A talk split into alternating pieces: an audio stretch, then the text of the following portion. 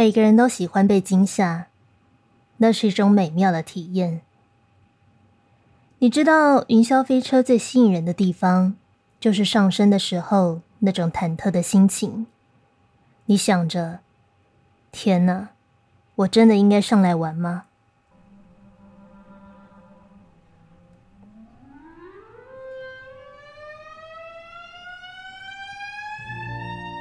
我们的目标就是营造压力和期待感。你施一点小小的魔法。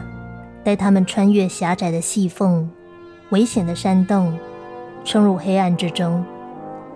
这会让人们觉得他们感受到的速度比实际上真的速度还要快上许多，也会让一个原本很平和的体验变得比想象中还要刺激许多。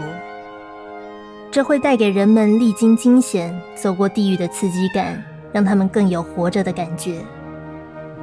谁都喜欢挑战死神，我们只是不想真的死掉而已。世界上最刺激的体验，就是给你最接近死神的感觉，然后再把你拉回来。当你逃生之后，当你幸存下来，你就会知道，一度接近死神但最后没有死亡的恐惧，就等于好玩。那种感觉，就像在天堂一样。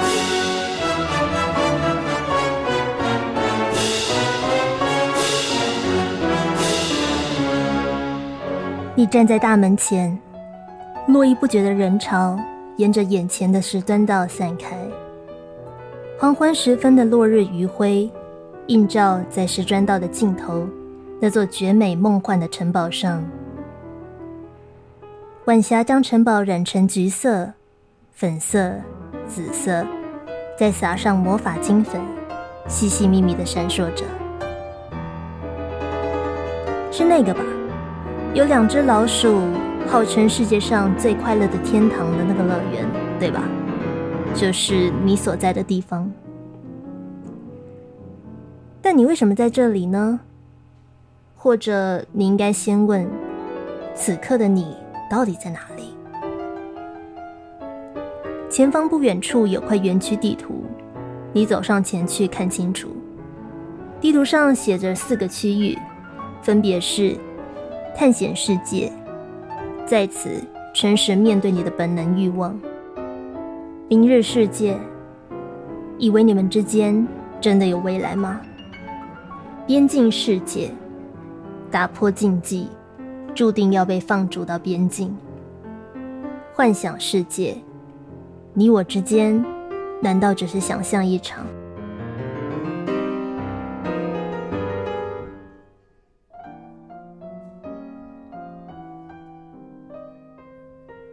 尽管区域的名称都和你印象中位于加州的那个老鼠乐园一模一样，但后面那串说明怎么看怎么怪。一群穿着水手服的女高中生嘻嘻哈哈的经过，转移了你的注意力。你偷偷的笑了。果然啊，果然，游乐园搭上青春无敌，就是赏心悦目的决战风景。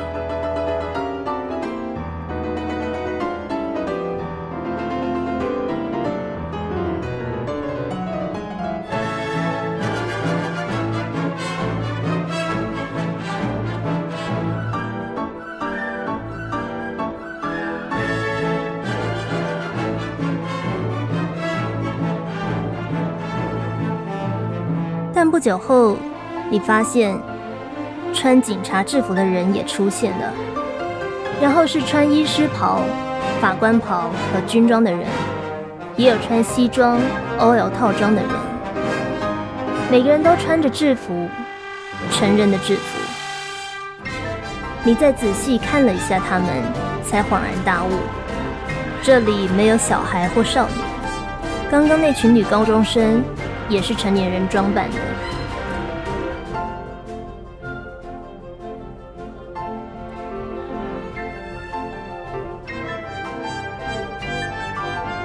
所有女人头上都戴着狐狸耳朵的头饰。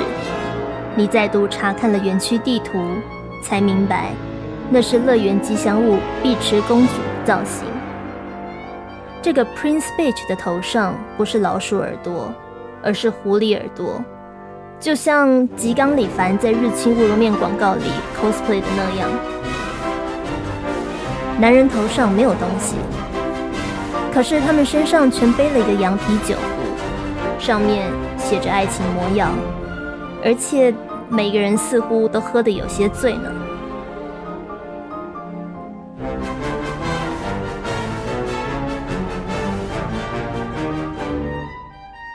一个醉汉突然从后面撞了你一下，你正想骂人，却被他身上的 T 恤吸引目光。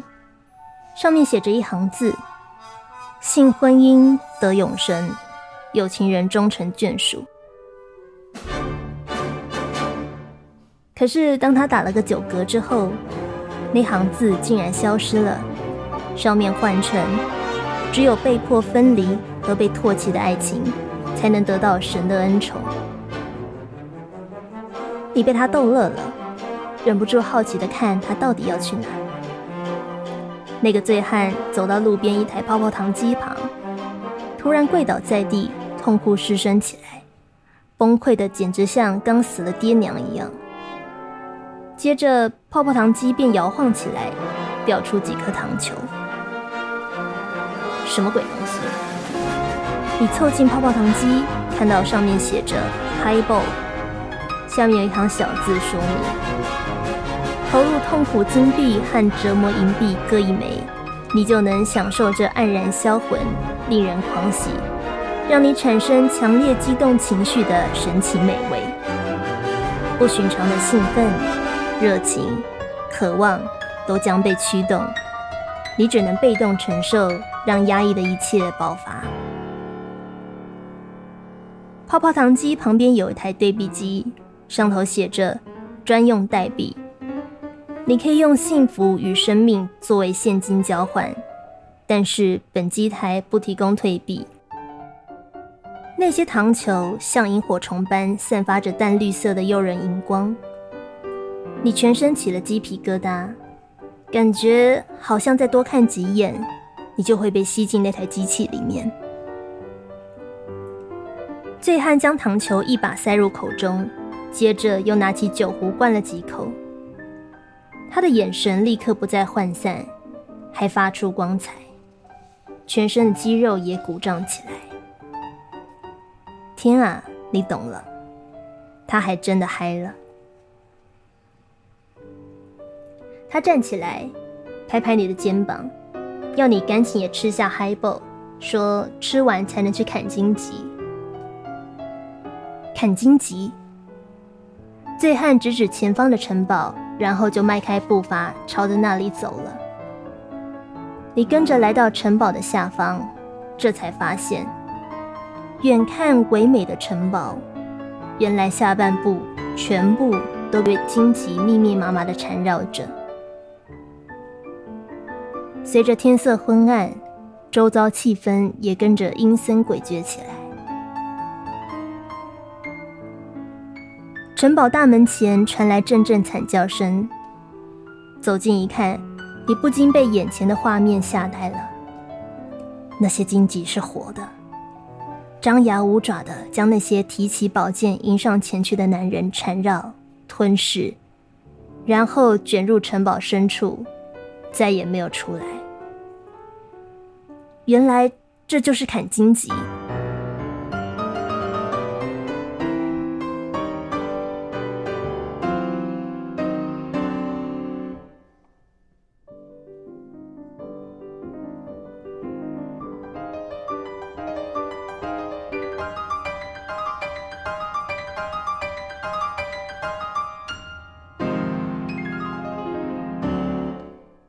有人挑战成功吗？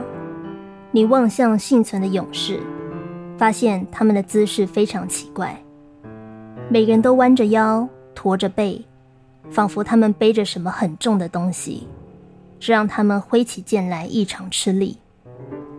可是那些背越驼的男人拿的宝剑也越大把、越锋利，相较下，那些背脊打直、站得挺立的男人。手上的宝剑细瘦如美工刀，最快被荆棘吞噬的也是他们。让开！后方传来低沉的声音。一个中年男人用力的将你推开。话还没说完，一条荆棘突然扫了过来，男人被打飞到空中，然后重重摔了下来，痛得差点昏过去。你赶紧走到他身边，蹲下来替他检查伤势，这才发现他驼背的原因。他的身上背着三座巨大的十字架，你想帮他搬开，却发现你连一厘米都抬不起来，因为那些十字架实在太重了。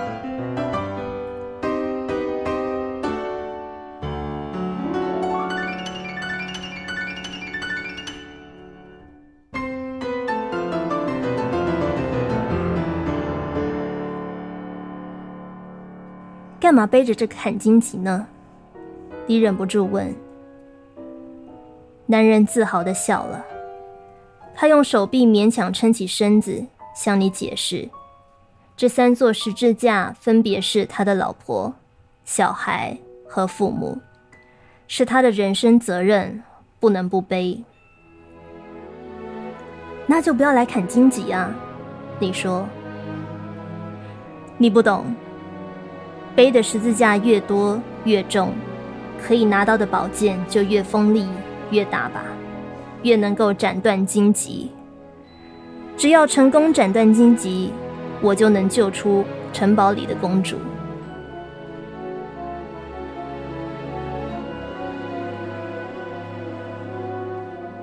什么啊？都已经有玫瑰女王了，你还冒着生命危险来救什么鬼狐狸公主？矛不矛盾？你是新来的对吧？让我告诉你，这个乐园里面所有的东西，所有的东西，都是由矛盾、冲突、对立和吊诡这四种元素所构成的。难道你玩马里奥的乐趣是救公主吗？当然不是啊！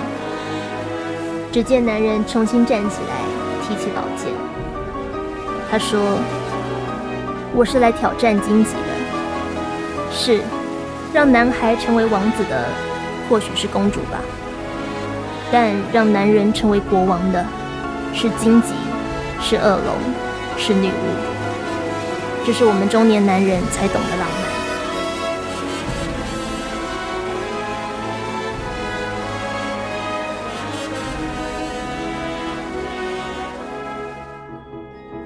喂，万一你死了，你那些十字架该怎么办啊？男人潇洒的挥挥手，说：“放心，我早就买了好几张寿险。”接着他大喝一声，便往城堡冲去。你忽然明白，被荆棘困住的人，通常不是公主。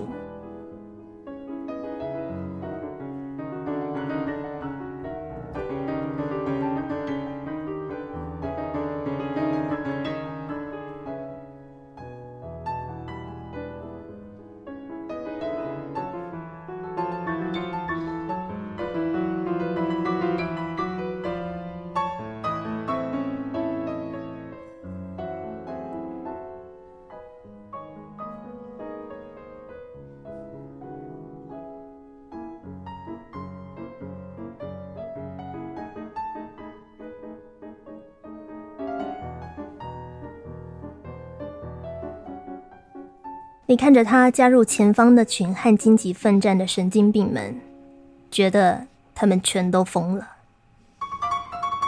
突然，一阵急促的号角声响起，洪亮的嗓音开口宣告：“整点，囚徒清仓。”只见一车又一车的笼子从地窖口推了出来，里面塞满遍体鳞伤的勇士们。原来。那些被荆棘吞噬的人没死，他们全都被集中在这里。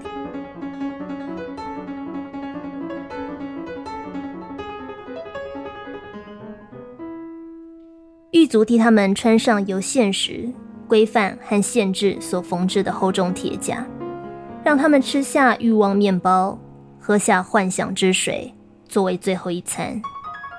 然后，他们为囚徒插上由混乱和冲突所做成的雷管，再将雷管接上那条浸泡在感性中许久的引信，最后让他们排排站成一列。囚犯的人数之多，整整绕了城堡一圈。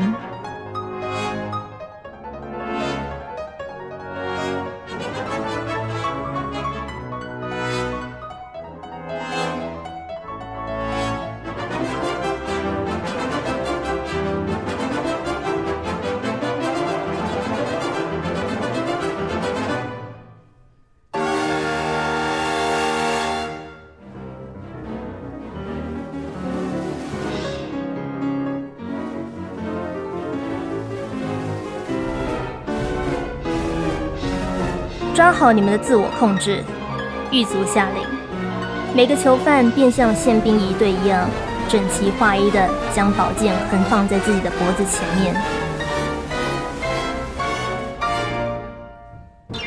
接着，狱卒便在他们的宝剑正下方一一放上点火帽。点火帽上面写着四个字：“冲动行事”。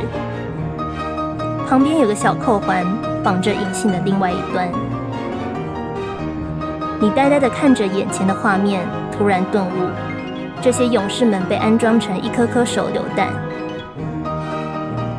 不，等等，当他们决定要砍荆棘时，他们就已经成为手榴弹了。所有人，拔掉你的理智！典狱长下令。囚犯手身上太阳穴抽出插销，倒数三秒。放掉自我控制，宝剑落地，爆炸声响起，城堡上空开出一朵朵绚烂的烟火。欢迎来到激情乐园。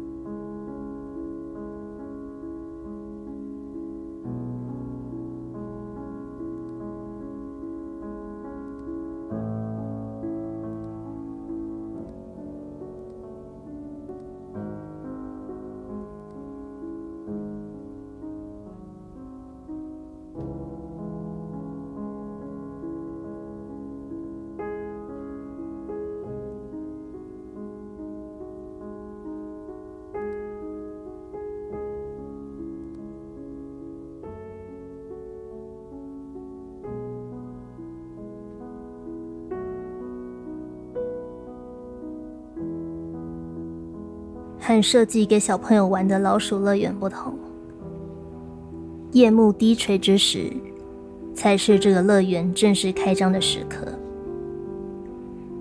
你离开城堡，来到了边境世界，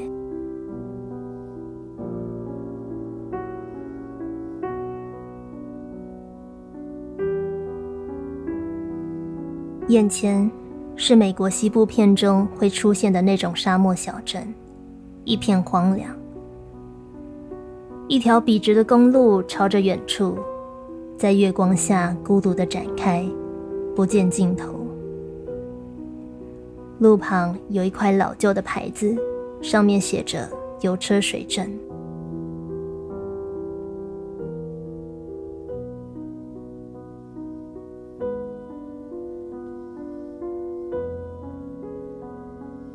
与背景不相符的。却是停在破败小酒馆和招牌生锈的加油站前，一辆又一辆做工精致的华丽跑车。只见一群玩家兴奋地跑上前，活像是见到绝世美女和帅哥天才那样，飞蛾扑火般的被吸引过去。有的人爱怜地抚摸着车身。有的人则坐进驾驶座后就被碾住了，怎么样都不肯出来。可奇怪的是，这些跑车就一直停在那里，就算有些车开始上下左右的剧烈摇晃，但没有一台车真的跑起来。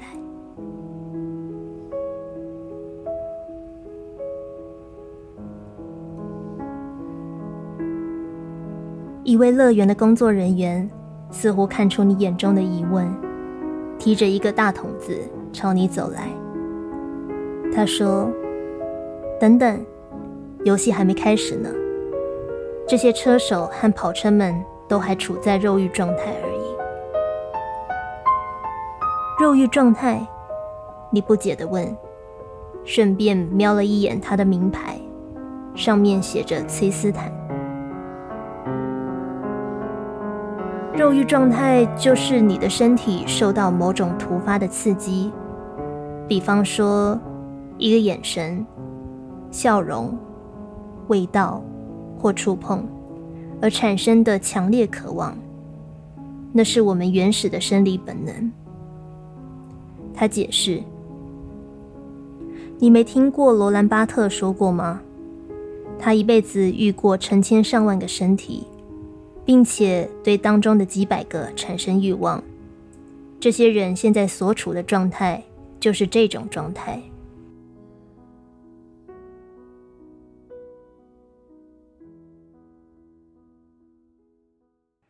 注意看，崔先生指着那群游客，有些人要换车喽。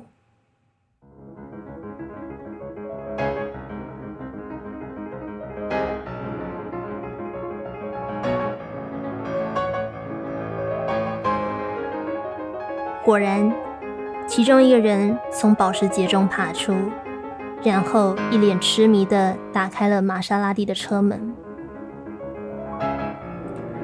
崔斯坦接着说：“肉欲啊，是一种很感官、很客观的欲望。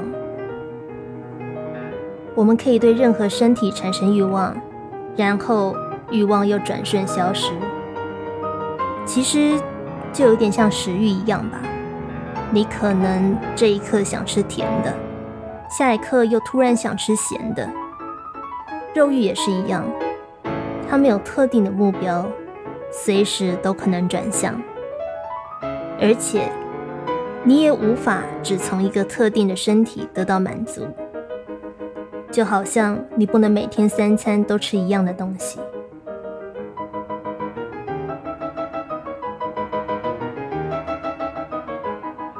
走在路上，被路人煞到，某个人的身影让你身体发紧。这些肉欲来得很突然，甚至没有时间让你思考，你是不是真的喜欢对方。所以，光只有肉欲的结合，车是不会跑的。崔斯坦说：“哦，你反问，那？”要怎么样才能让车跑起来呢？崔斯坦笑了，他说：“你知道这些车不是普通的车吗？”他提起那个大筒子说：“只有将这个加进油箱，车手和跑车才会真的火起来，展现它的最佳性能，比方说控制、激烈、征服。”占有、危险和威胁性，火起来！拜托，又不是在演《汽车总动员》，这些车难道会长出眼睛，还会和彼此对话？你忍不住吐槽。不是的，火起来是指车手和车体会突破物理局限，将彼此的界限消融，彻底融合为一。这个时候，车手会将他的灵魂赋予到车体身上，创造出全新的生命体。在这种状态之下，时间和空间都消失了，车手的自我也消失了。他们会得到一种超越个体的深刻体验。许多人形容那种感觉，仿佛像自己见到神，或是成为神一样。这种人车合一的状态。就是让车手和跑车不平凡的原因。我们管这种人车合体的火起来的状态叫做激情赛车。是吗？那桶子里面到底装着什么神奇的东西呢？崔斯坦打开盖子，将桶子凑近你面前。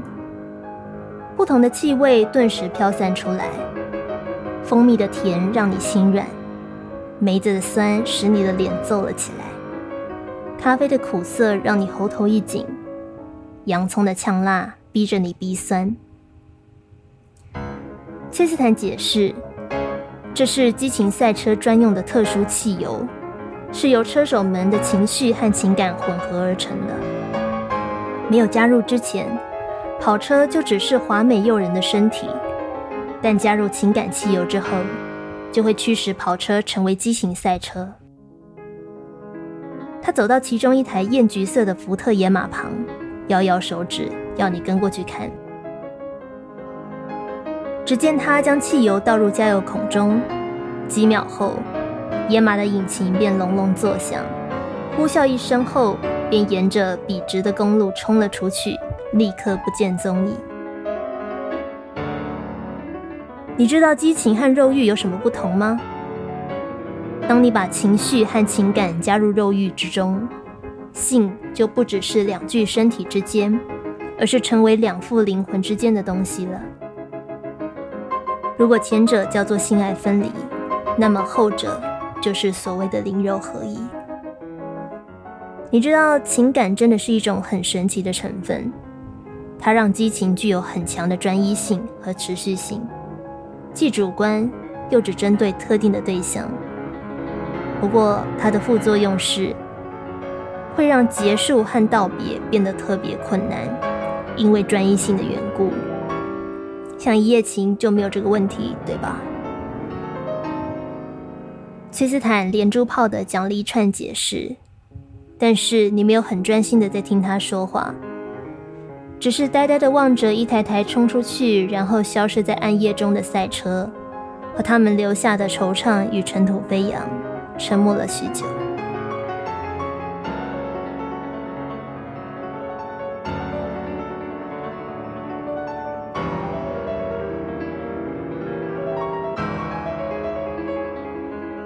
这条赛道很长吗？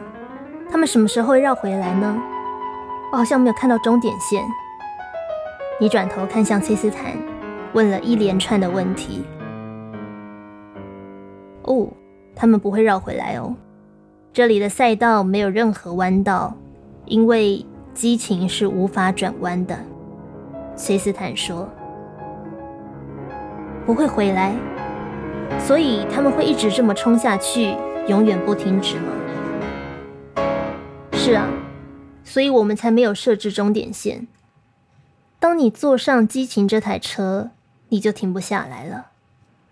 或许大部分人也不想停下来吧。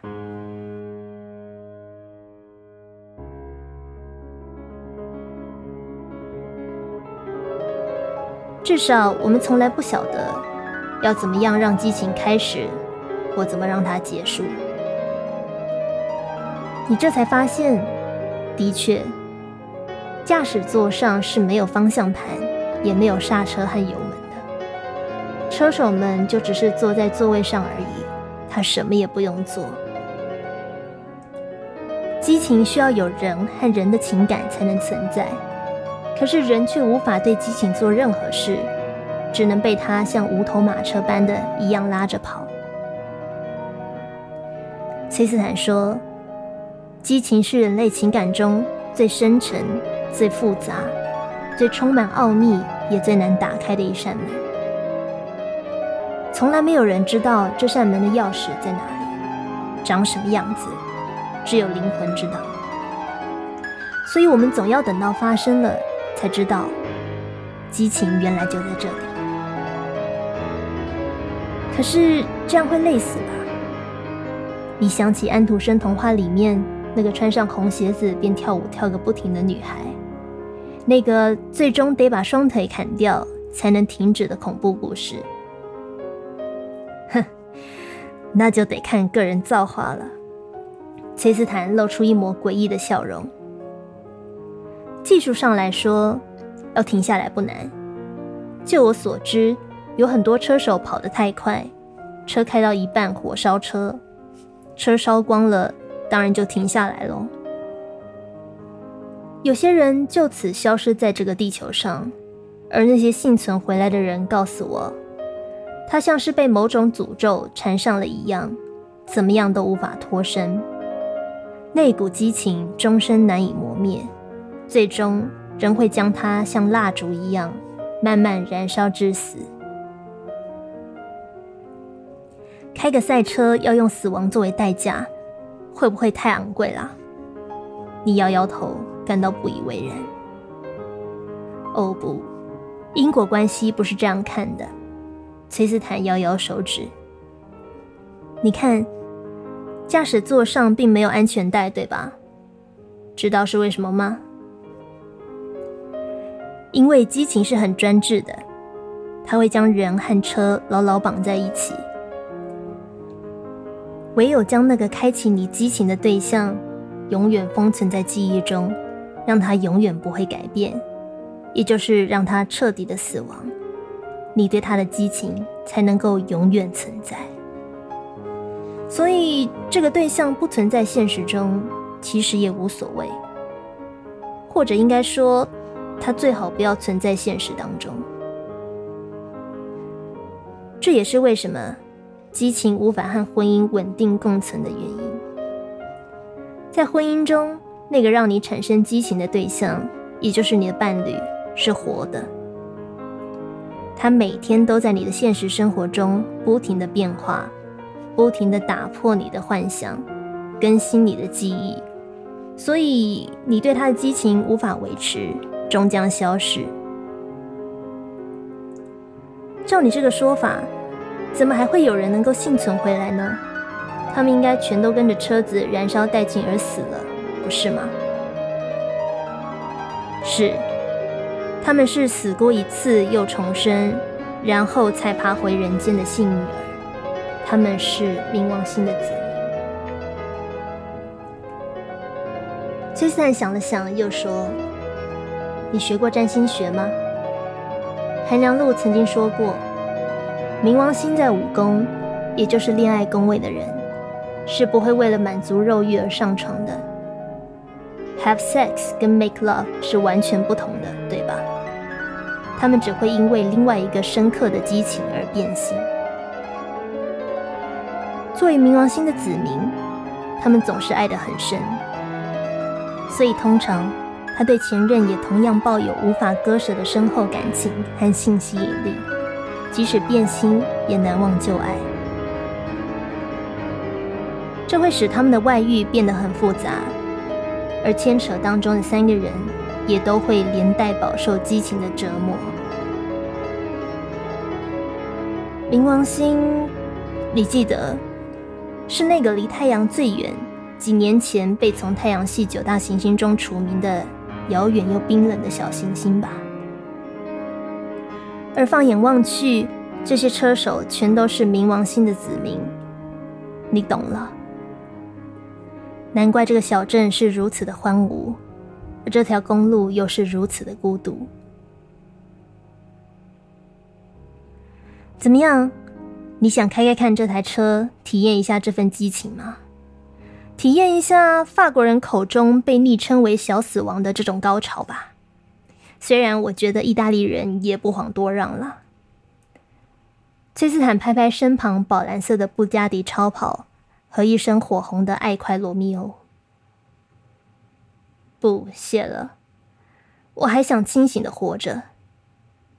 你婉拒了他，转身走出油车水镇。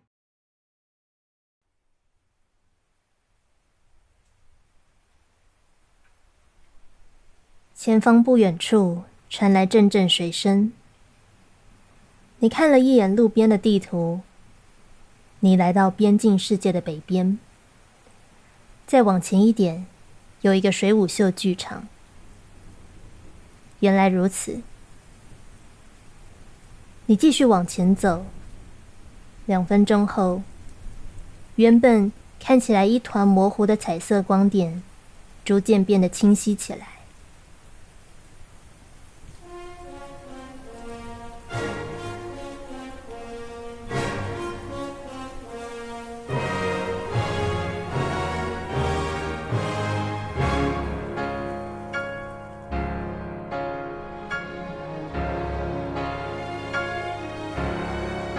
那是一座霓虹灯坟场，对，就像拉斯维加斯的那座一样。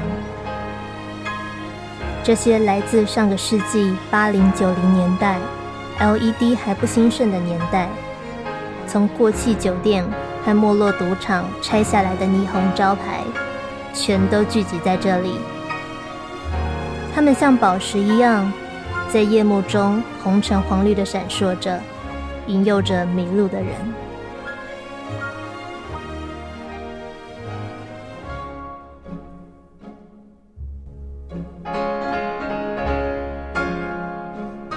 可是，和拉斯维加斯的霓虹坟场不同，这里的霓虹灯全是泡在水里的。许多束喷泉水柱穿梭在霓虹灯之间，随着音乐左摇右摆，高低起落。形成梦幻绝伦的水舞秀。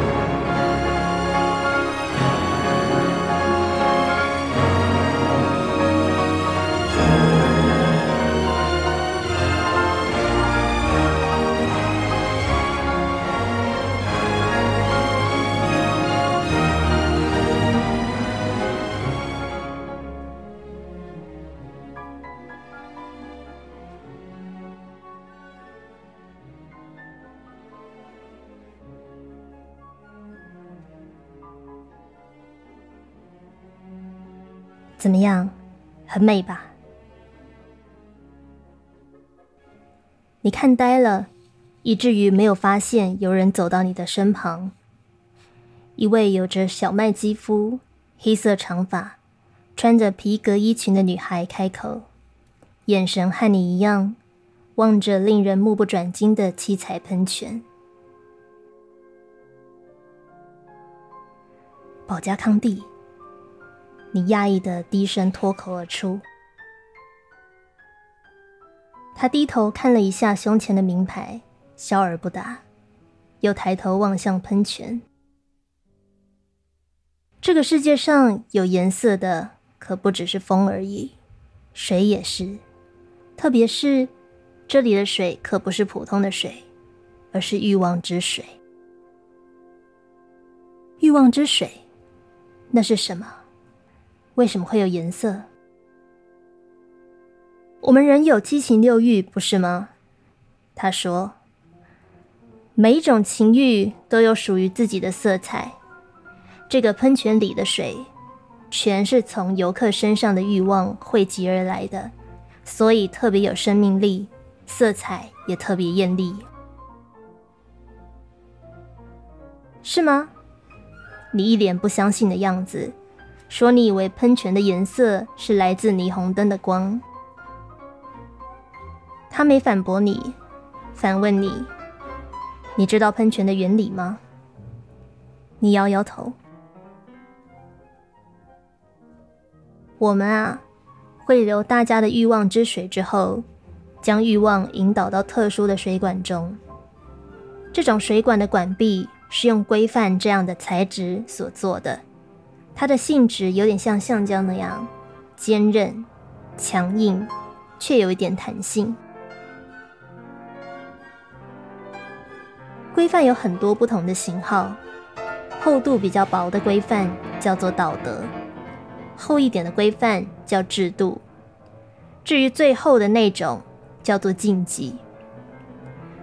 欲望之水流过厚度不同的规范水管，它所受到的水压是不同的。在禁忌水管里面，欲望之水所受的水压最大。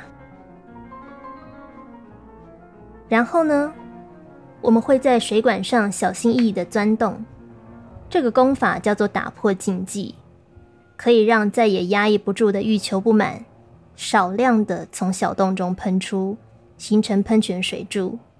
也就是我们俗称的激情，只是你要特别注意哦，那个洞不能挖的太大，你也不能把水管整个挖破，这样是没有办法产生激情的。基本上，打破的禁忌之洞越小，禁忌规范的越厚重，水管壁越厚，喷出来的水柱就越强越激烈。哦，对了，保加康帝突然想起什么似的补充说：“那些来不及从洞口喷出的欲望之水，会被回收进欲求不满的蓄水池中，跟着下一轮的欲望之水一起打进水管中。所以，只要累积的欲求不满越多，水柱就能喷得越高、越强、越猛、越持久。”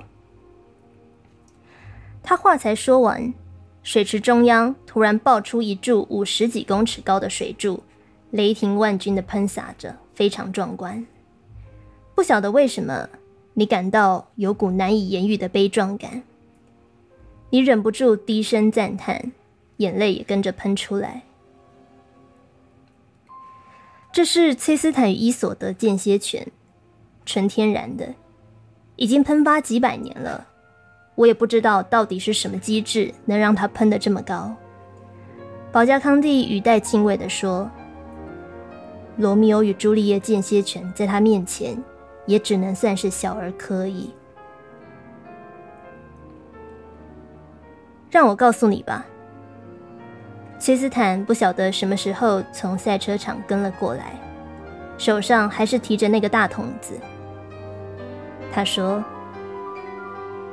当你对那个人的爱好、倾向、渴望和厌恶达到某种强度，当你的所作所为和面对的情况里面同时包含着大是大非、大善大恶时，这股水火不容的矛盾并存，就会让你产生恍惚朦胧的快乐和痛苦，使你的血液异常的流动。并唤醒你沉睡已久的动物。你将剧烈的痛苦和巨大的欢愉，像捏黏土一样使劲揉合在一起，然后再用尽全身力气忍耐这种冲突感，直到忍不住爆发。这就是崔斯坦与伊索德的秘密。我们穿越禁忌喷洒出来的，可不只是欲望之水。是生命，你被这擎天高的喷泉震折住了，久久说不出话来。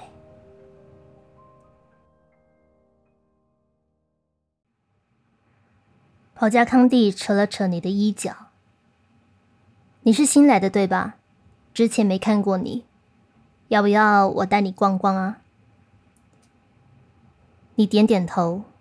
跟着保加康帝离开边境世界，一路往西，周遭的建筑开始变得摩登，充满现代感。穿过黝黑的隧道之后，眼前是一个个巨大的透明球形玻璃罩，像肥皂泡泡一样，将整个区域罩了起来。每个巨型肥皂泡里面都有许多红色的小方块。像无头苍蝇一样飞上飞下，横冲直撞。这里是明日世界，氛围和边境世界完全不同吧？保加康帝说：“有些比较社会化的玩家啊，受不了在边境世界那样赤裸裸、公开的追逐激情和打破禁忌，也不喜欢被放逐到边疆的感觉。我们就会带他们来这里。你们走进最大的那个泡泡中。”没想到，从里面看出去，竟然不是透明的，而是一片纯白的墙。你东张西望，保加康帝则拿了一副看起来像是三 D 眼镜的东西给你，说这是模拟器。你从善如流的戴上了，发现原本的白色内墙竟然变成某个车站的内部。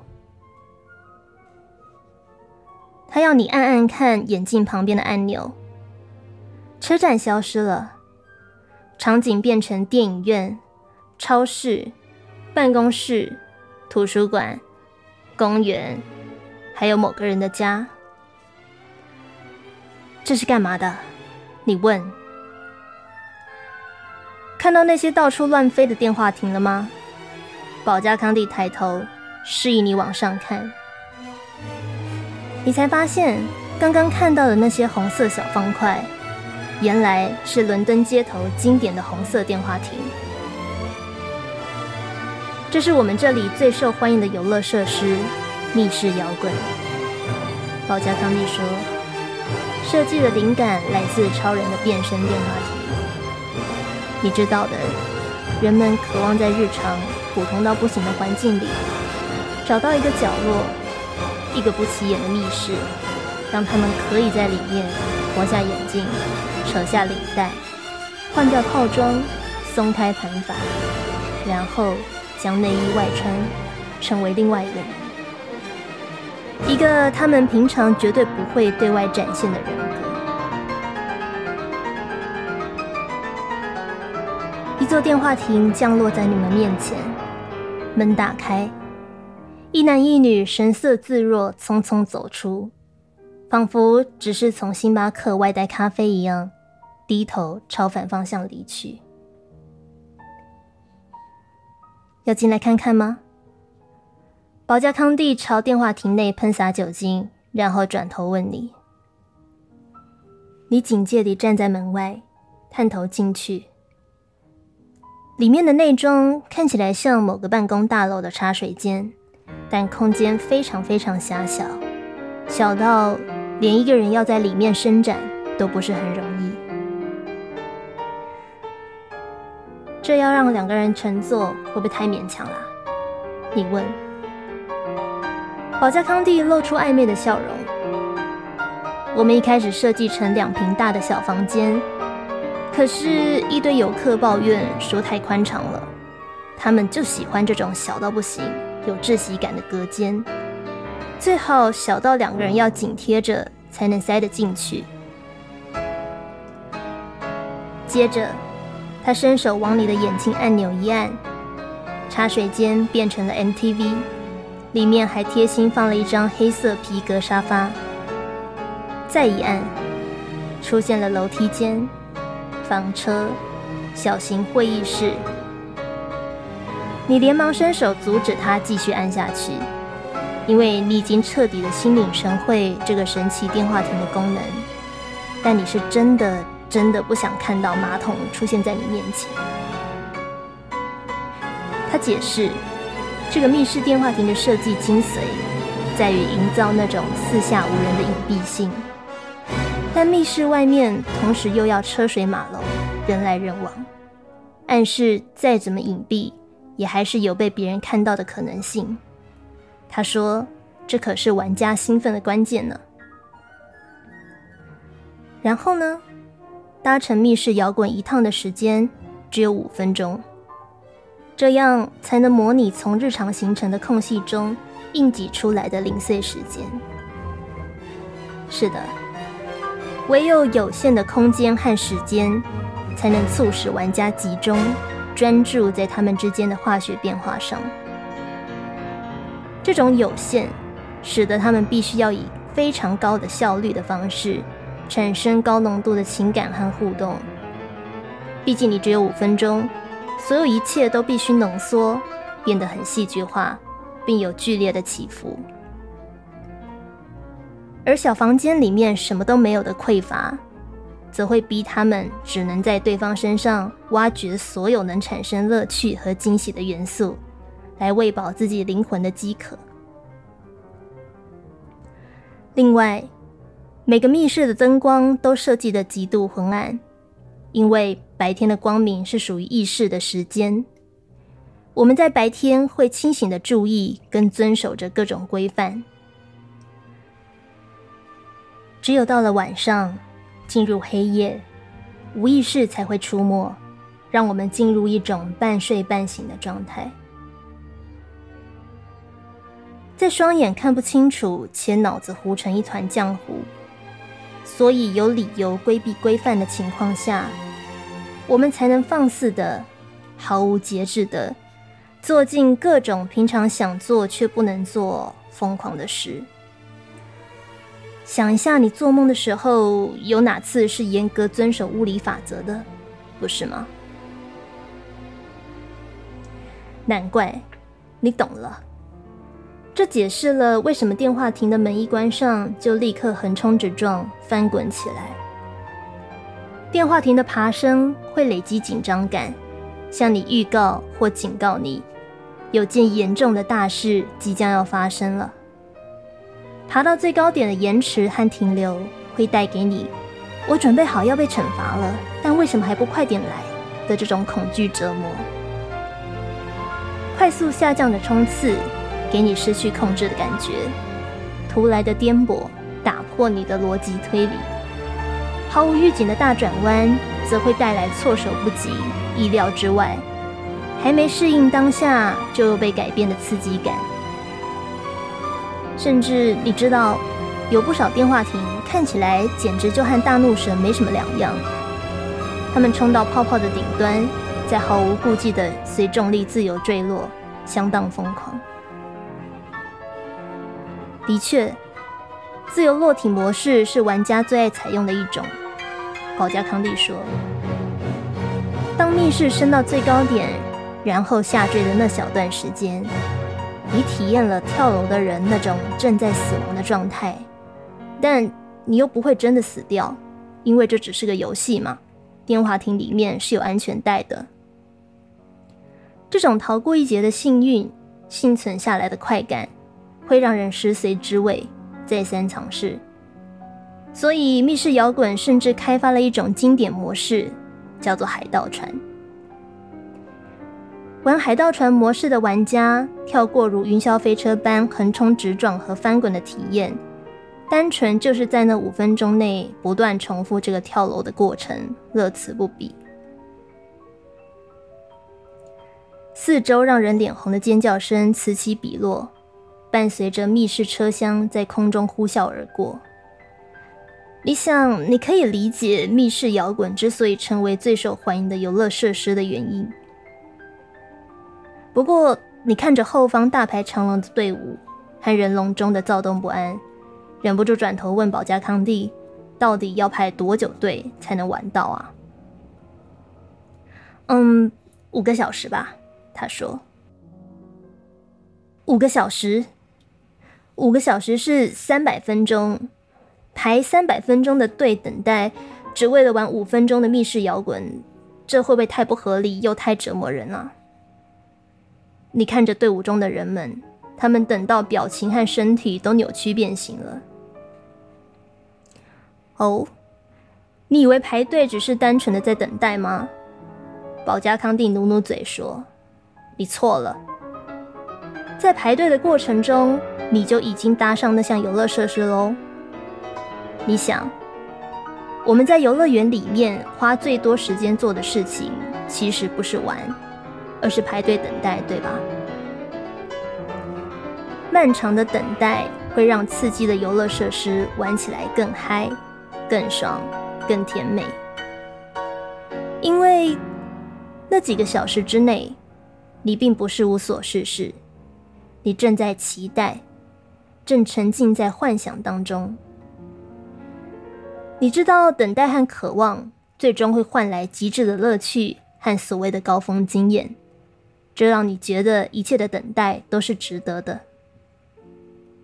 可是，如果不需要排队，没有那一大堆跟你一样渴望搭上游乐设施而焦虑不已的人们跟着你一起排队，老实说，你不会觉得你投入的等待时间是值回票价的。